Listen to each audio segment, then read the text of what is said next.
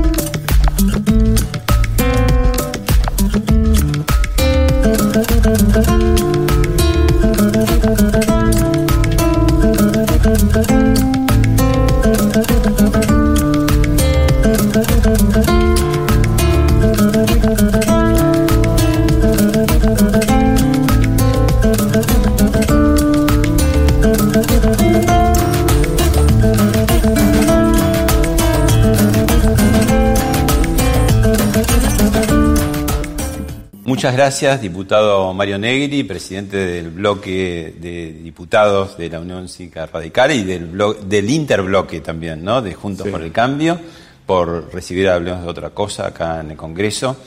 Vamos a charlar de coyuntura, también de su vida. Y bueno, a propósito de su vida, eh, la primera pregunta es, ¿es usted un entrerriano renegado? No, renegado no. Eh, Porque todo el mundo lo tiene, se está enterando de pronto ahora que no es cordobés. Claro, es más, no, no solo se enteran ahora, sino que me sucede en los programas de televisión o algo. lo presentan como cordobés. Y del pueblo me pedían por ahí que, eh, ¿qué pasa que no nombrás? ¿Dónde naciste? ¿Qué pueblo? Se llama Lucas González, al lado de Novoyá. Eh, Novoyá es, mi madre era de Novoyá, una, una, una ciudad de 30.000 habitantes que de ahí una familia de dirigentes políticos vinculados a nuestro partido, muy importante. Y de ahí era Contín, que fue gobernador de Entre Ríos, los Laferrier, claro. Ricardo, o sea que hay y los de Tubrin también. ¿Y cuándo se nacionalizó Cordobés de alguna 73. Ajá. 73 llegué cuando iba a hacer la segunda vuelta. Córdoba era una, la única provincia que tenía segunda vuelta. O sea, era Víctor Martínez con Obregón Cano. Y ahí me fui a la Casa Radical directamente y el que me recibió no me, no me estaba esperando. Pero para mí fue mágico, era así, fue Arturo Idea, que estaban trabajando para la campaña y me llevó una pieza donde estaba la juventud y ahí me depositó. ¿Qué es lo que debería distinguir a un radical de miembro de otro partido? ¿Cuáles serían esas características? Por supuesto, cada cual es distinto, pero sí un denominador común, digamos. No, hubo mucho, mucho, durante muchos años, y desgraciadamente también con la división, recordate que decía, bueno... Los eh, personalistas, los antipersonalistas. Sí, pero después valores vinculados eh, a la libertad, a la democracia, a las instituciones, se lo ubicaba al radicalismo, después decían que el peronismo era la libertad. Aunque nada es así Un poco, un poco decían que, la diferencia entre peronismo y radicales es que eh, los modos, pero que después en cuestiones de, intervención del Estado a veces hay radicales que no están tan lejos de los peronistas. Bueno, no, había Ustedes son más, más sujetos con la, institucionalidad, que no es un tema que el peronismo Era no es tan fuerte. Muy fuerte y bueno, lo que pasa es que la irrupción del peronismo Imagina que leyes sociales, laborales de Dirigoyen vinieron, pero después la irrupción del peronismo se llevó mucho de eso y ahí se dio vuelta la. ¿Y por qué se dejan copar tan rápido los radicales por los peronistas? ¿no? Digo, Quijano fue vicepresidente de Perón, Cobos de Cristina, Zamora, que era ahora eh, era gobernador. Entre, eh, Quijano y, y, mucha distancia. ¿no? Yo creo que eh, crisis, crisis del partido y tiene que ver con las personas parece más y los éxodos de grandes dirigentes, por ejemplo, un Frondizi, una Allende, una Carrió, una Stolbizer, que se eh, van y que arman sus partidos, ¿no? Bueno, eh, han abrevado muchísimo hoy la política argentina del radicalismo. Esto no, no es que hable bien de mal, digo. así, pero eh, lo de Frondizi, eso sí fue un punto... Uno podría, sismático, sí, podría decir que fue sismático en términos de una discusión de ideas también, eh, más allá de que uno estuviese de acuerdo o no, que hay que recordar que cuando Alfonsín recupera la democracia y vuelve, eh, recupera a Frondizi en términos de desarrollo, ¿no? Que para el radicalismo había quedado esa herida abierta. Sí, también lo recupera Perón antes, ¿no? En el 72, cuando hace el Frente Justicialista de Liberación, está el desarrollismo ahí, ¿no? Sí, porque en realidad la estrategia de él fue siempre procurar llegar amalgamado con el, con el peronismo. Pero eh, fuerte fue esa, después el quiebre de la transversalidad del kirchnerismo, podría decir que fue un sacudón fuerte, porque la figura no solo de Julio, después retornó al partido, pero fue un sisma. ¿Sabe qué hubo que hacer ahí? Empezar a buscar candidatos para ocupar los barcos, porque estaban en el agua sin quien lleve los timones. Así que eh, no había encuesta para ver si medían lo que había que salvar era la casa, la identidad. ¿Qué, les pasa cuando tienen enfrente a, un correligionario, un ex correligionario tan importante, eh, dirigente de, histórico en el, radicalismo de Alfonsín, como Leopoldo Moró, convertido ahora en ultra kirchnerista? Yo creo que, qué sé yo, ejercen su libertad, se van, yo no me muevo de la foto, pero en realidad... Siempre está parado en el mismo lugar y se mueve. Te diría que lo que, más me, me, puede molestar o doler no es que alguien se vaya, porque el, valor de la política está en el ejercicio de la libertad. Nadie te obliga a venir. Si te querés ir, te vas. Lo que tenés que procurar es que no te piden tanto, no te dediques solamente a tu familia, a ver eh, de dónde naciste, tener un poco más de pudor. Ahora, si te vas con el otro y lo único que te dedicas es a pegarle a la casa donde naciste. ¿Y qué pasa con Ricardo Alfonsín, embajador ahora del gobierno en España? Ya sé que usted dijo que no tiene radicalómetro. pero hizo un tuit bastante, bastante polémico, ¿no? Decir que la marcha, el banderazo último fue porque perdieron la selección. Yo tengo un profundo cariño personal, no me gustó, me parece que no le piden tanto. No le piden tanto. Bueno, estamos en, su despacho, que es el del presidente del bloque radical, y bueno, por acá pasaron ilustres antecesores. Uno de ellos es César Jarolaski, Chacho Jarolaski. Tenemos un video para ver y lo charlamos. Mire, Alfonsín es la imagen de la derrota. Yo se lo digo, perdónenme. La imagen de la derrota. Y además de todo eso, de la mediocridad absoluta. No, no, no, no, no insulte porque mediocridad, mediocridad, usted no tiene derecho. Le va a dar no agrave porque le voy a romper la jeta de un puñete. Carolaki, cuando Ubaldini eh, llora, ¿usted le, le haría mimitos o le pegaría? ¿Qué le haría a Ubaldini cuando No lo he visto llorar. ¿No? No se hace, hace como que llora. No, no, es el tono de voz, la manera de hablar que tiene. Es triste. Cae un poquitito. Pero para... Él, él, está de acuerdo con las cosas que dice, porque claro, si él no podía decir, los obreros se están muriendo de hambre. Bueno, gran comunicador. Sí, además de enormes convicciones, un ser humano excepcional. Eh, bueno, entrerriano. De Victoria. Claro. ¿no? La ciudad de las siete colinas y por vínculos familiares nuestros, de, mi madre, eh, nos hicimos muy, muy amigos y tenía un diario él, la mañana en Victoria, y después lo puso en Novoyá, en, un, en un salón de mi abuelo.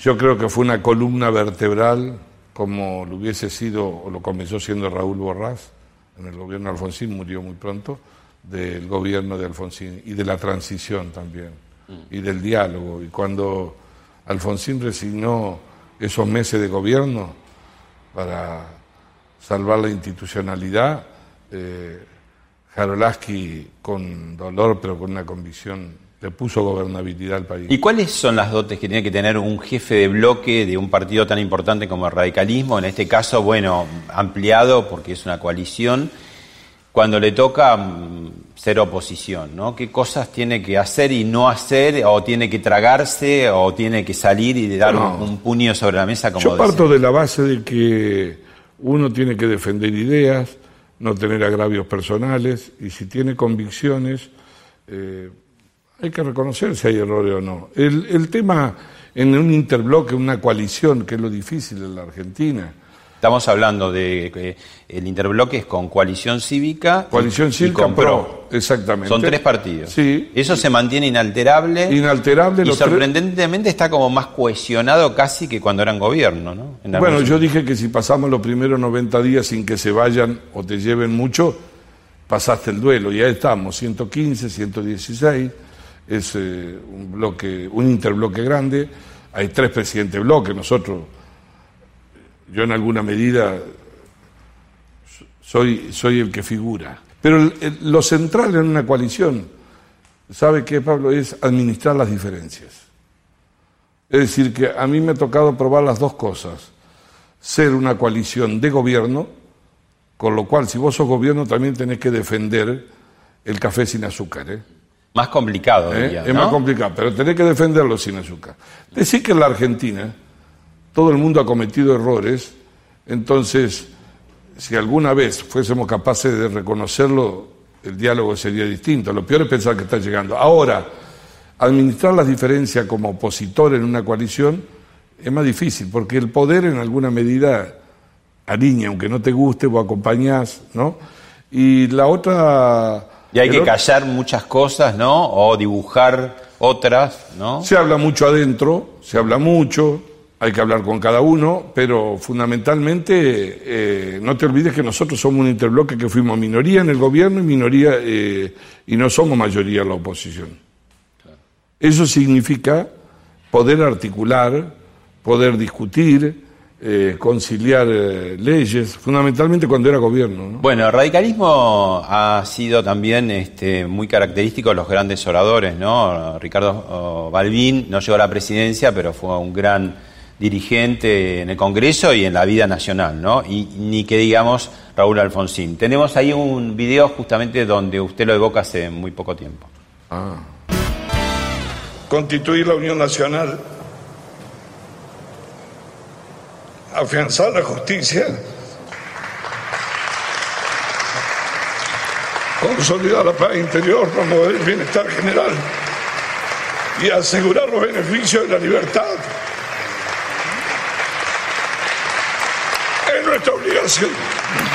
Pero acá no hay dueños de los derechos humanos. ¿Qué se cree que son? Los que votaron la amnistía con Luder vienen a hablar de derechos humanos. Estamos dispuestos a consensuar, a dialogar, a no sentirnos dueños de la verdad, pero para eso el que gobierna debe tener la misma actitud. Diputado Negri, está faltando a la verdad porque la diputada Austin me pidió el apartamiento del reglamento mientras el diputado dijía cómo estaba hablando. ¿Qué le dijo Entonces, me parece, y el diputado Ritondo sabía de antes del inicio de la sesión, de antes del inicio de la sesión, estaba pedido el apartamento acordado. ¿Qué le dijo la diputada Austin? Diputado Negri, a ver si pida el apartamento del reglamento si quiere, así termina con su show. No, yo no estoy haciendo show. Lo que usted no preside la Cámara como corresponde. Es el preámbulo de la Constitución que Alfonsín siempre repetía. Eh, en realidad era un día de homenaje al presidente Kirchner, le hacían. Había como siete homenajes a él y, se cumplían también del triunfo de Alfonsín. Y bueno, y Ahora mismo se ve y le, emociona un poco también. Sí, pero porque fue un segundo donde te pasa, viste que puede pasar un país en dos segundos. Claro, pero digo, no, no, usted lo empezó a, leer o a recordar y se quebró ahí. Sí, sí. Eh, la verdad, bueno, como son las emociones. No se pueden planificar. Y eso hizo que también eh, fuera un aplauso más general, ¿no? Porque de ahí hay como cierto consenso entre oficialismo y oposición en rescatar, ahora que pasó el tiempo, ¿no? Y bueno, en realidad, lo que yo digo que el radicalismo tiene que saber que ya hay una generación que a lo mejor no sabe quién fue Alfonsín. Claro. ¿No? Que nació después. Que nació después. Gente adulta que nació después. ¿No, ¿No es cierto? Entonces mi, impresión es que si el radicalismo cree que su capital electoral está en la recuperación de la democracia, nos equivocamos. Porque el triunfo es que la democracia convirtió a muchos demócratas. Por eso no se piensa en golpe de Estado militar. Estamos frente a otra discusión. la calidad de la democracia, que también se me pasó por la cabeza, porque en realidad también sentí impotencia de aquello que fue tan gigantesco y yo creo que hemos retrocedido, no hemos avanzado en calidad democrática. Y uno pensaba que si la recuperación de la democracia arrancaba con ese nivel de Raúl Alfonsín, decir, qué, qué, buenas décadas por delante nos esperan. Sí, por lo menos íbamos a madurar en la cultura del diálogo. ¿Y qué pasó ahí? ¿Por qué derrapó, digamos, de tantas maneras distintas? ¿no? Porque... Yo creo que eh, fundamentalmente, bueno, eh, diría Corach en una nota que leí hace mucho que el peronismo se adapta a los fenómenos globales. Si viene la ola de privatización, vino Menem. Si viene la ola de estatización. Lo que no había previsto Corach es que viniera el kirchnerismo. ¿Eh? Que en realidad... Pero el kirchnerismo también es un poco expresión de algunas cosas que pasan en América Latina al mismo tiempo. A eso voy. ¿Por Porque llegó justo en una ola donde la región creció mucho en la economía y una ola de populismo. El populismo sin plata no funciona y cuando no tiene plata por lo general tiene una tendencia a concentrar el poder y fundamentalmente como diría Laclau o su mujer hoy, ya se desparramó el populismo en todo el mundo, ¿no? Hasta en Estados Unidos, ¿no? Con Trump. Y sí, porque no es un problema ideológico. Que le cuesta además dejar el poder. Y, yo digo que Trump, eh, el trumpismo es para los republicanos lo que es el kirchnerismo para el peronismo. Encima en castellano, trumpismo suena sí, a Trump. Pero en realidad con una base de construcción fuerte, popular, pero de enorme simplificación social. Digo, le molestan los controles, eh, molestan las instituciones. Eh, ¿Se pelea con la prensa todo el tiempo? Una, no, porque es parte de una estrategia mantener polarizada, en tensión a la sociedad. Y la prensa no compite en, las urnas, así que es fácil. El drama que tenés es que cuando te viene una crisis como esta, donde te apareció una pandemia, ¿no es cierto? Que hacía un ciclo que no la conocíamos, en un mundo global, donde ves quién se muere a los dos minutos por televisión, y además no tenés plata, entonces ahí hay que ver cuántas suelas tiene para zapatear. Ahí le propongo ver un, un video eh, suyo en el comienzo de la pandemia. Sí. Estamos absolutamente comprometidos, no hay ninguna especulación y unificamos las decisiones alrededor de la responsabilidad del presidente, que es el comandante de esta batalla, porque así lo decidió el país. Bueno, ahí cuando comenzó la cuarentena, en marzo, ya hace ocho meses largos, ¿no? Y la, imagen del gobierno y del presidente empezaba a crecer, ¿no? Incluso con esa mesa de, diálogo casi este, informal con, el jefe de gobierno de la ciudad de Buenos Aires a un costado, Horacio Rodríguez Larreta, y del otro el gobernador de la provincia de Buenos Aires, Acel Kicillof, ¿no? Y había como cierto consenso entre gobierno y oposición en, en esta drama mundial, ya no nacional, en ir juntos. ¿Y después qué pasó? Tuvo un empoderamiento social que no lo imaginaba el presidente pero el empoderamiento social no era porque pasara a votarte, sino porque necesitamos entregarle la confianza frente a una cosa desconocida, que era una pandemia desde la gripe española, que nunca había tenido ese nivel global. 1918. 1918. Este era el fenómeno global, que sigue ahora, cargado de incertidumbre. ¿Y qué hizo bien y qué hizo mal? Bueno, muy sencillo. Yo creo que al principio la cuarentena, que dijimos todo, aislate para no contagiar. Por supuesto, que el servicio de salud por supuesto que la, pandemia, la pandemia ilumina. ¿Y qué iluminó? Iluminó el rostro real de una Argentina donde yo sí me pude aislar y usted se pudo aislar. Pero acá, en el Gran Buenos Aires, o al lado de San Pablo, ¿eh? hacinamiento, el aislamiento era imposible. También mostró el rostro de la pobreza social. Entonces, el gobierno... Usted dice que se convirtió la, pandemia o la cuarentena en un plan de gobierno. Eh, el, el, gobierno terminó convirtiendo en un programa de gobierno a la cuarentena y creo que fue un grave error. El empoderamiento social lo fueron convirtiendo en empoderamiento político.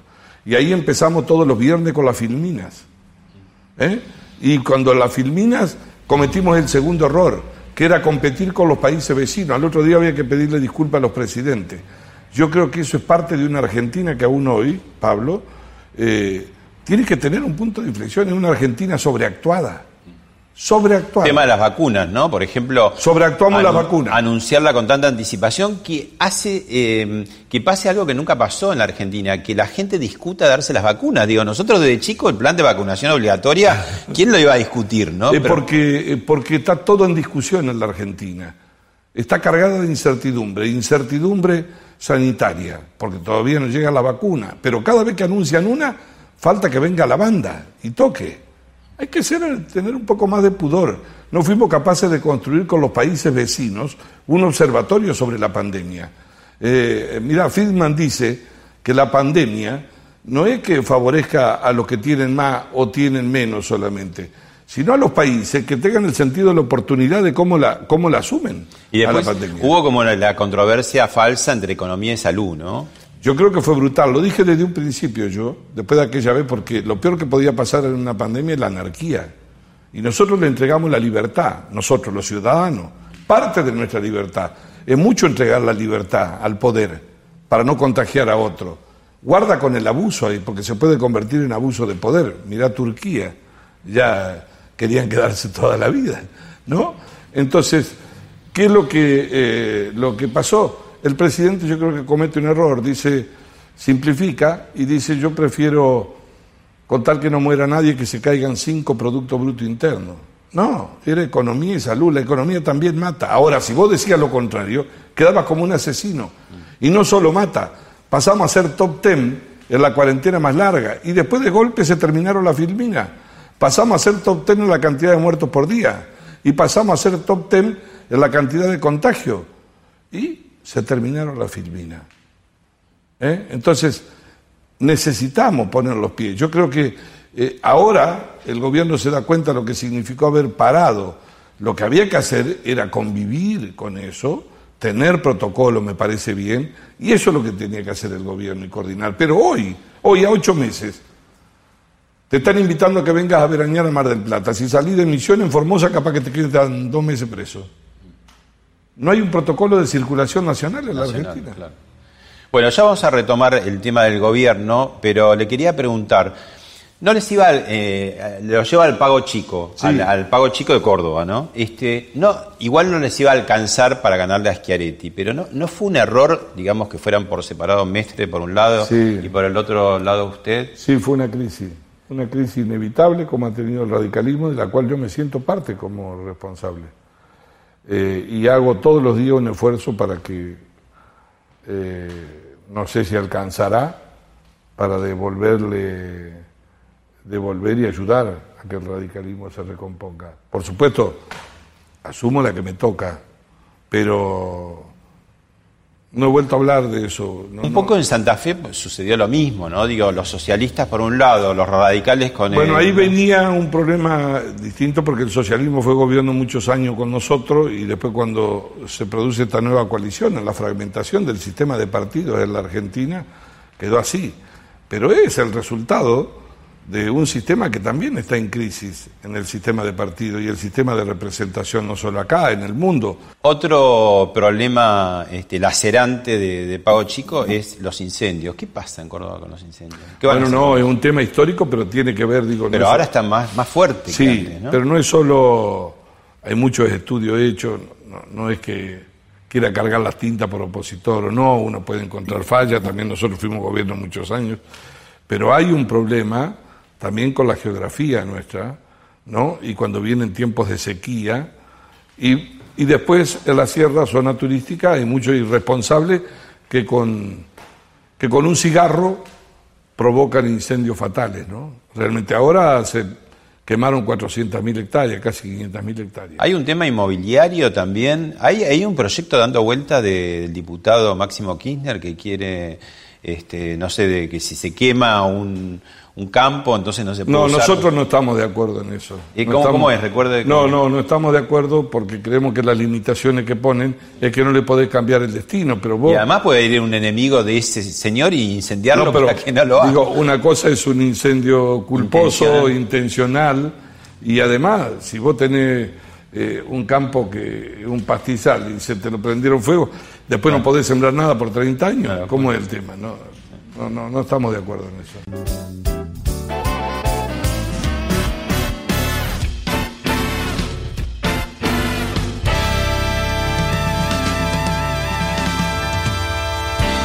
Bueno, pasó por, hablemos de otra cosa, el expresidente Mauricio Macri y dijo esto. Vi que usted también habló de Monzó y de, Frigerio como que no había sido tan bueno lo que habían hecho políticamente, aunque en el Congreso sí fue útil, ¿no?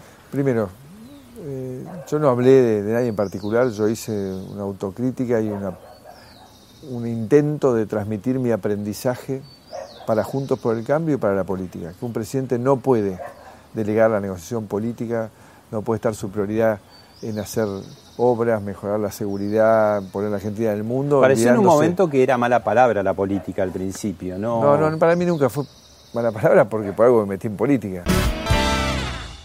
Macri ya fue, como dijo Carrió, después aclaró a qué se refería con el ya fue, pero bueno, quedó ese título. No, yo soy de los que piensan, por lo general no le dedico mucho tiempo para decir si una persona fue, no fue. Eh, eso está muy vinculado al vínculo de uno que tenga con la sociedad. Fue, un, fue eh, presidente, hizo una gran elección, aunque perdimos. Mi dolor más grande que perdimos con el pasado, no con el futuro. No, no por perder en la democracia uno se va a amargar, pero perdimos con el pasado inmediato. Este, pero en realidad creo que, pero hay una fuerza, hay unas fuerzas ahí internas incluso de ustedes, ¿no? Cuando por un lado Monzó, bueno, una vieja enfrentamiento asordinado, ¿no? Este, con el presidente, con el ex jefe de gabinete Marcos Peña, pero también Lustó, ¿no? Diciendo, bueno, como que Cristina Kirchner y, Macri ya fueron y que dejen, como si los expresidentes no siguieran teniendo esa aura fuerte, ¿no? La tenía Raúl Alfonsín todos, hasta el final, ¿no? No las tienen, no es un problema de voto, es el problema de la centralidad que se ejerció que no se pierde eso. Eso es inevitable, eso no se pierde. Eh, dice uno, ¿y qué hacemos con un florero chino, con un jarrón chino? No, ni siquiera un jarrón chino porque inciden en la política. Después, bueno, tiene que saber cada uno cuál es su limitación. Yo creo que tiene que aportar experiencia a ver, usted no le va a decir que tiene que hacer Macri, pero ¿qué, quiere, qué haría usted en el Además, Calabré, es difícil. pero si usted estuviera en el lugar de Macri, ¿qué es lo que haría? Si usted fuera expresidente y sigue una coalición, ¿qué, es lo que tiene que hacer un expresidente? Y trataría de, cumplir el segundo mandato de ese desafío. El primero, después de 50, 60 años, fue que un gobierno no peronista terminara su mandato. Sí, 90 años. 90 de, de, Marcelo Tealviar. De Marcelo Tealviar. Y lo segundo que haría, ayudaría a crear una cultura de coalición. La complejidad del mundo, la complejidad de la sociedad, las insatisfacciones de la gente, eh, bienes que se pierden. Pablo, imagínese por un momento que si su padre era bancario, nunca iba a estar en discusión si iba a dejar de ser bancario. Mi madre era docente, nunca pensó que no iba a dejar de ser docente. El mundo hoy te va llevando al borde de las inestabilidades entonces necesitaba una masa social y política eh, de mucho más complejidad. Entonces hay que tener una cultura de coalición. ¿Qué es una cultura de coalición? Hay que profundizar coincidencias, tener una buena lectura del mundo junto con la del país. No alcanza con leer el país solo, te vas a chocar. Y después administrar las diferencias en una coalición. Ahora, ¿qué pasó con Cambiemos, hoy Juntos por el Cambio, que fue efectivamente una coalición electoral muy exitosa, fue una coalición legislativa bastante exitosa y usted tuvo bastante que ver con eso, eh, con Elisa Carrió y con, en ese momento, no me acuerdo, bueno, con el mismo Emilio, Monzó, el presidente de la Cámara de Diputados, ¿no? ¿Por qué no fue una coalición efectivamente de gobierno, porque parecía que los radicales y, los lilitos solamente aparecían para hacer la crítica de eh, tal eh, tarifazo o tal eh, medida de gobierno, como si fueran observadores, ¿no? No parte de... Es muy buena la observación. Yo fui de los primeros que dije que lo nuestro era una coalición parlamentaria, no era una coalición de gobierno. Había radicales en el gobierno pero además... había hasta ministros hubo. Sí, pero a mí no me sorprendió eso, porque... ¿Y por qué se dejaron ser así? ¿O fue en los papeles previos decir... No, porque el orden de prioridades de Gualeguaychú, acuérdense, fue que no se atomice la oposición. Los males que se evitan no son los que se reconocen. dice la historia, pero en realidad fue eso. Pero a los pocos días... Pero no fue una debilidad, siendo pero un gobierno, un, un, partido tan nuevo de siglo XXI, hecho por mayoría de gente que no era de la política tradicional, ¿no eran dos grandes motores, el radicalismo y la coalición cívica, como para ayudar y contener políticamente a, a ese gobierno que era como bastante frágil en la Digamos que esa coalición se armó muy rápido, muy velozmente, veníamos de otra frustración anterior dentro de este sistema fracturado y por supuesto que uno con el diario del lunes ve que eso fue un error, porque nosotros tendríamos que haber arrancado con una coalición de gobierno, como se hace en todos lados, no se hizo. Mauricio Macri dijo a los cuatro días de Gualeguaychú que su gobierno no iba a ser un gobierno de coalición, sino un gobierno presidencialista donde iban a integrar los demás partidos. Pero el Ejecutivo era de PRO, digamos, uno, la lectura que La centralidad sí, no le quepa ninguna duda, pero además de eso le quiero decir que en el 2017 es el punto clave en mi criterio. Yo lo dije... Cuando empiezan las crisis, digamos. Lo dije, no, cuando ganamos la elección. Ah, cuando ganan la elección, que al mes tienen... Lo que, debía, lo que debía ser un festejo se convirtió en un martirio, porque era el momento de dar el salto cualitativo. Yo dije en Olivo delante de todos los legisladores, no es que quiera hablar de mí, me tocó decir unas palabras y le dije al presidente que estábamos en boxes, como cuando vos comprabas un auto también. La mitad de los kilómetros habíamos hecho. Y que había que hacerle un service a Cambiemos. ¿Qué había que hacer? Y era el momento de dar un salto cualitativo y pasar a una coalición de gobierno, que significa, sin tapujo hablar, de compartir el poder y de tener un programa, de dar el programa más de fondo que nos faltó, porque teníamos la legitimidad social. Bueno, el, presidente, el presidente parecía que tenía un programa y presenta, con, habiendo ganado esa elección, con dificultades económicas, con ya tarifas fuertes y todo, el electorado le da nuevamente el voto, presenta la reforma previsional y bueno, tiene 14 toneladas de piedra. Buena observación. Primero, creo que como presidente Boca dijo, si yo gané, ¿para qué voy a cambiar el equipo? No, a veces hay que cambiarlo el equipo. Depende de lo que batalla vas a dar. ¿Qué partido es el que te toca? ¿Eh? ¿Qué defensa tenés al frente? Yo creo que la reforma previsional no tuvo una lectura política previa, acertada de las condiciones y del momento para llevarla adelante. ¿Eso sabe qué significa? Que en, en el gobierno la política no es politiquería, como decía Churchill, es la capacidad de anticiparse a lo que puede suceder. Y si te va mal, poder explicarlo. Y en la Argentina, en Alemania, vos decís jubilado, como pregunté yo y me dijeron, esa preocupación estaba en el décimo cuarto lugar. El día que nombraste jubilado pasó al primer lugar. Porque hay una historia de insatisfacciones, de no respuesta al sistema. Y la verdad que fue salvaje la confrontación que tuvimos. Mira ahora. ¿Y qué pasa con el contraste? Eso es lo que iba a decir. Esa reforma era mucho menos dura, digamos, en, en lo que daba en el cálculo. Bueno, yo vi colegas acá, inclusive colegas llorar porque se iban a morir los abuelos, decían, con la reforma nuestra. Que es cierto que perdieron como un bimestre, pero quiero decirle que ahora, desde marzo hasta ahora, han perdido mil pesos por mes la mínima, que son el 50%. Salvo la, jubilación mínima, todas las demás perdieron. Y aparte, ahora, en vez de por inflación, es por recaudación. ¿no? no, no, no solo eso. Va a ser así, en la discusión que tenemos, sacan la inflación. El presupuesto que acaban de aprobar acá es un presupuesto que se ha ido diluyendo, porque prevé una inflación del 30%, 31% o 32% y todos los consultores económicos hablan del 48-50 y le sacan la inflación como componente de la recomposición. El que cobra dos jubilaciones mínimas, este ahora, este año, va a perder 3.700 pesos por mes. Entre la mínima y los que cobran dos mínimas son el 75% de los jubilados. Nosotros no vamos a tirar piedra. Nosotros no vamos a tirar piedra. Bueno, de alguna manera el peronismo está haciendo el ajuste que quería hacer Macri. O, más fuerte. Yo creo que tienen, que tienen que gobernar, tienen que optarnos, tienen que tener prejuicio, tienen que hablarle, porque ya no hay. La Argentina no está en condiciones de que haga lo que hicieron. Igual el sistema previsional explota, ¿no? Porque, digamos, entró una cantidad. De, bueno, la, la expresidenta Cristina Kirchner metió un, cantidades de, Tres millones. Bueno. Pero además de eso, tenés que pensar que el sistema previsional, en realidad la seguridad social, lleva el 65% del presupuesto. Es inelástico.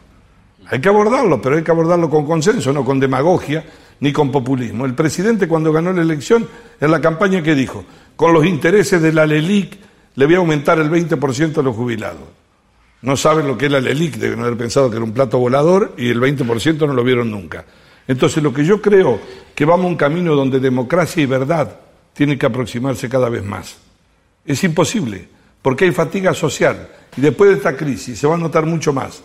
Entonces, ¿Por qué hay doble vara? Que de golpe antes era no al fondo monetario y ahora se va al fondo. ¿Por qué antes eh, el endeudamiento era mala palabra y ahora el endeudamiento al 17%? Eso se llama relato y es uno de los capitales insignes del populismo. Construir un relato hasta que se te acaba todo. ¿Se acuerda?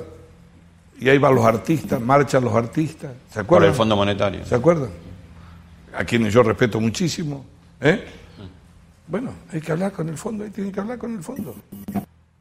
Eh, lo, que la Argentina tiene que tener, que es lo que el presidente no llamó y ese empoderamiento social lo fue perdiendo en debilidad, por contradicciones, por cambiar de opinión, por querer convertirlo en, capital político, es... Eh, no tiene un rumbo. Hay un cambio a partir de Vicentín, ¿no? Porque el primer Alberto Fernández, incluso con esas resonancias alfonsinistas de su discurso inaugural, el 10 de diciembre, el 1 de marzo, ¿no? A partir de Vicentín empieza como otro discurso, otro relato más áspero. A eso digo, yo creo que se empoderaron políticamente y una parte muy fuerte del kirchnerismo cree que la gente lo votó no solo por los errores que podemos haber cometido, sino porque añoran lo que hicieron ellos. Y, pero yo creo que se equivoca. Hay un problema, ya que hablamos de coalición, ¿no? Porque esta coalición ganó con este con Alberto Fernández, que viene de 10 años de hablar tan críticamente de Cristina. La videoteca, de, la videoteca del presidente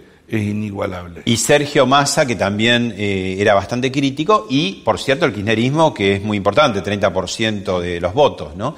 ¿Por qué se inclina y se voltea hacia un lugar, hacia el lado del ultra-kirchnerismo? Porque deviene su, su, mandato, digamos, la fórmula está creada desde Bueno, en realidad la vicepresidenta no es el resultado de una estrategia de Alberto Fernández, sino que Alberto Fernández es el resultado de una estrategia de la vicepresidenta.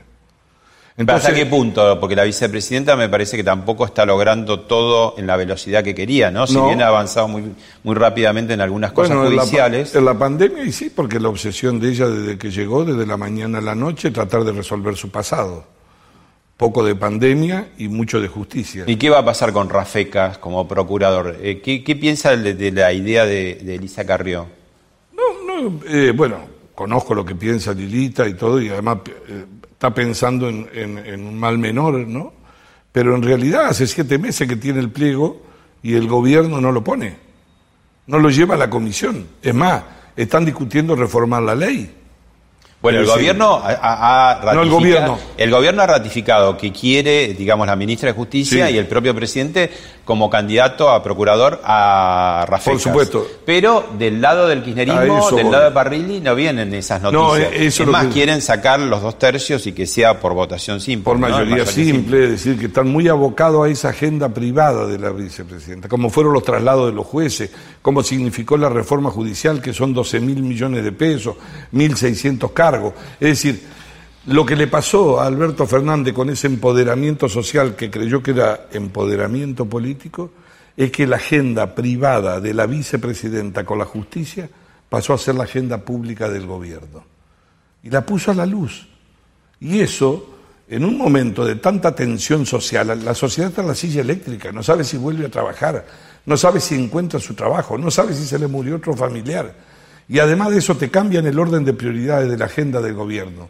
Frente a la enorme crisis que por supuesto arrastrábamos y que se agravó y que te dijo que la economía no importaba porque solo importaba la salud, y te cambia la agenda y aparece Vicentín, y después la reforma judicial, y después dice que el problema es de los ricos con la propiedad privada, y, después, después dice que la propiedad privada. Y las tomas. Y sí.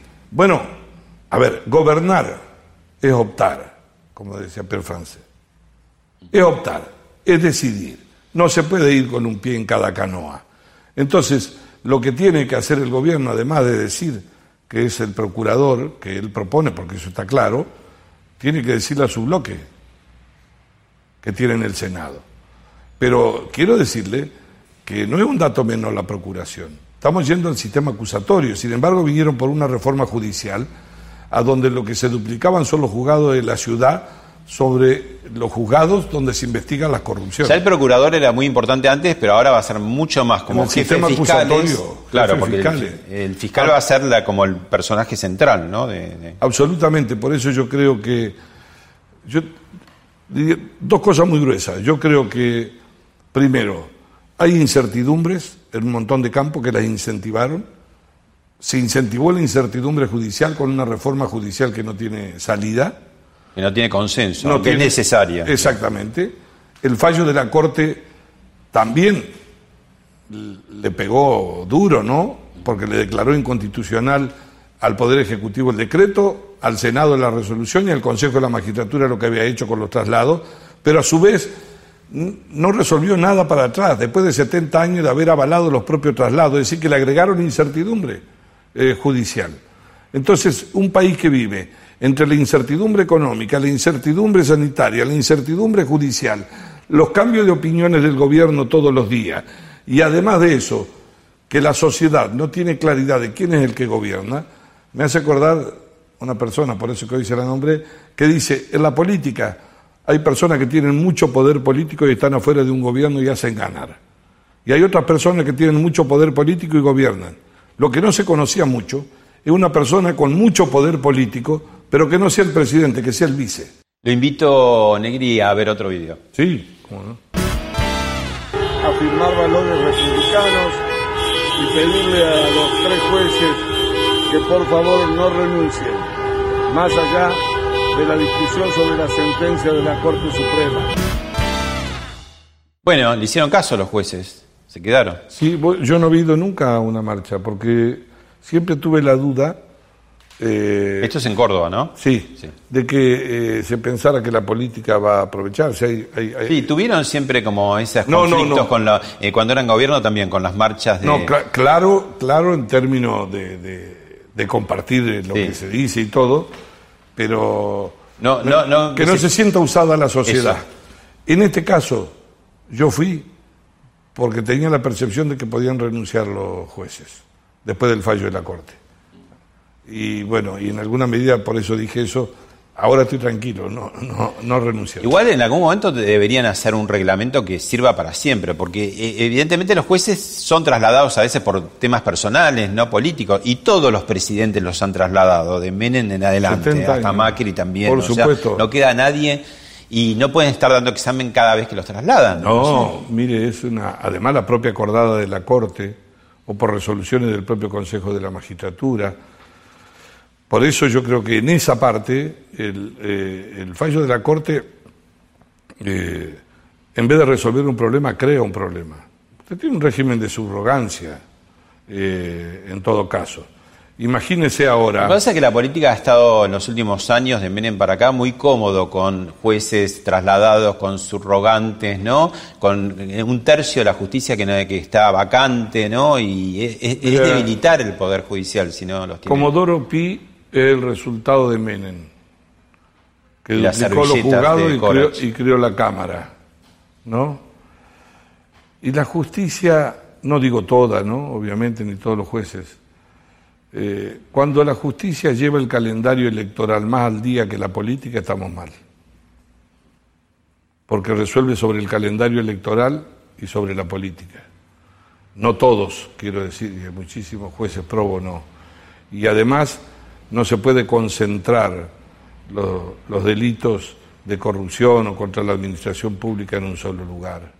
Eso es absolutamente peligroso. Miró Brasil, un juez federal de San Pablo se llevó un gobierno. Llegó al gobierno y después se fue también, ¿no? Como ministro de Justicia. Efectivamente. Bueno, también pasó por, hablemos de otra cosa, otro expresidente, en este caso Eduardo Dualde, lo vemos y lo charlamos. Estamos en un proceso preanárquico. Y dije en su momento, algo que también se me criticó mucho, que la anarquía tiene color y olor a sangre. Nadie puede negar, si ve los noticieros, que hay mucha sangre en la Argentina. Innecesaria. ¿Es tan así? Eso que dice no sé, no sé si el Estado es preanárquico. Lo que creo que Sí hay mucha violencia, ¿no? No, no violencia política, por suerte, pero sí la calle y... Y en la pandemia violencia institucional. Sí. en Córdoba murieron dos chicos de 14 años que le dispararon por la espalda. Y en San Luis en también. policiales y en San Luis. Santiago En Catamarca y en Tucumán. hay en como Chaco 30. hubo abusos y bueno, el caso... Hay como 30. La provincia de Buenos Aires también, ¿no? Y la inseguridad ya lo pasó al virus, ni hablemos, ¿no? Entonces, no es un problema de que los ricos están seguros esa, esa, esa cosa, ¿ve? No sé a quién le habla. Me, me, fastidia, me produce un presidente que está en una transición entre la peste y la economía. No puede bajar al barro, debe estar por arriba. Eso lo convierte en un estadista. Pero eh, no creo en estado preanárquico, pero hay una fuerte degradación. Creo que estos ocho meses, acá hay que recobrar la normalidad institucional lo más rápido posible es una condición de un requisito necesario que necesitamos para ver si encontramos un camino de diálogo que encuentre un rumbo el país. ¿Por qué? Porque tenemos casi una democracia de un solo poder, eso no es democracia. Hay un pecado de gula en el Ejecutivo, que de por sí en los poderes presidenciales existe. Tienen fuerte tentación, pero acá están con la panza así. Y por el otro lado, el Parlamento ya debe volver a la normalidad. Debemos volver a la presencialidad es la interpelación, el face to face, verse, discutir, que venga un ministro que se siente adelante, no es lo mismo a través de una pantallita, no, no, no, acá, adelante. Y la justicia, no puede ser que los primeros cinco meses se abrieran las ventanas para que se vayan los que estén presos. Tiene que volver a funcionar en plenitud y sacar las incertidumbres. Democracia con desequilibrio de poderes hace perder no solo la calidad institucional. Diputado, le voy a hacer una pregunta, pero le pido que la conteste después de una pausa. ¿Pasos sí o pasos no? Vamos a una pequeña pausa y volvemos.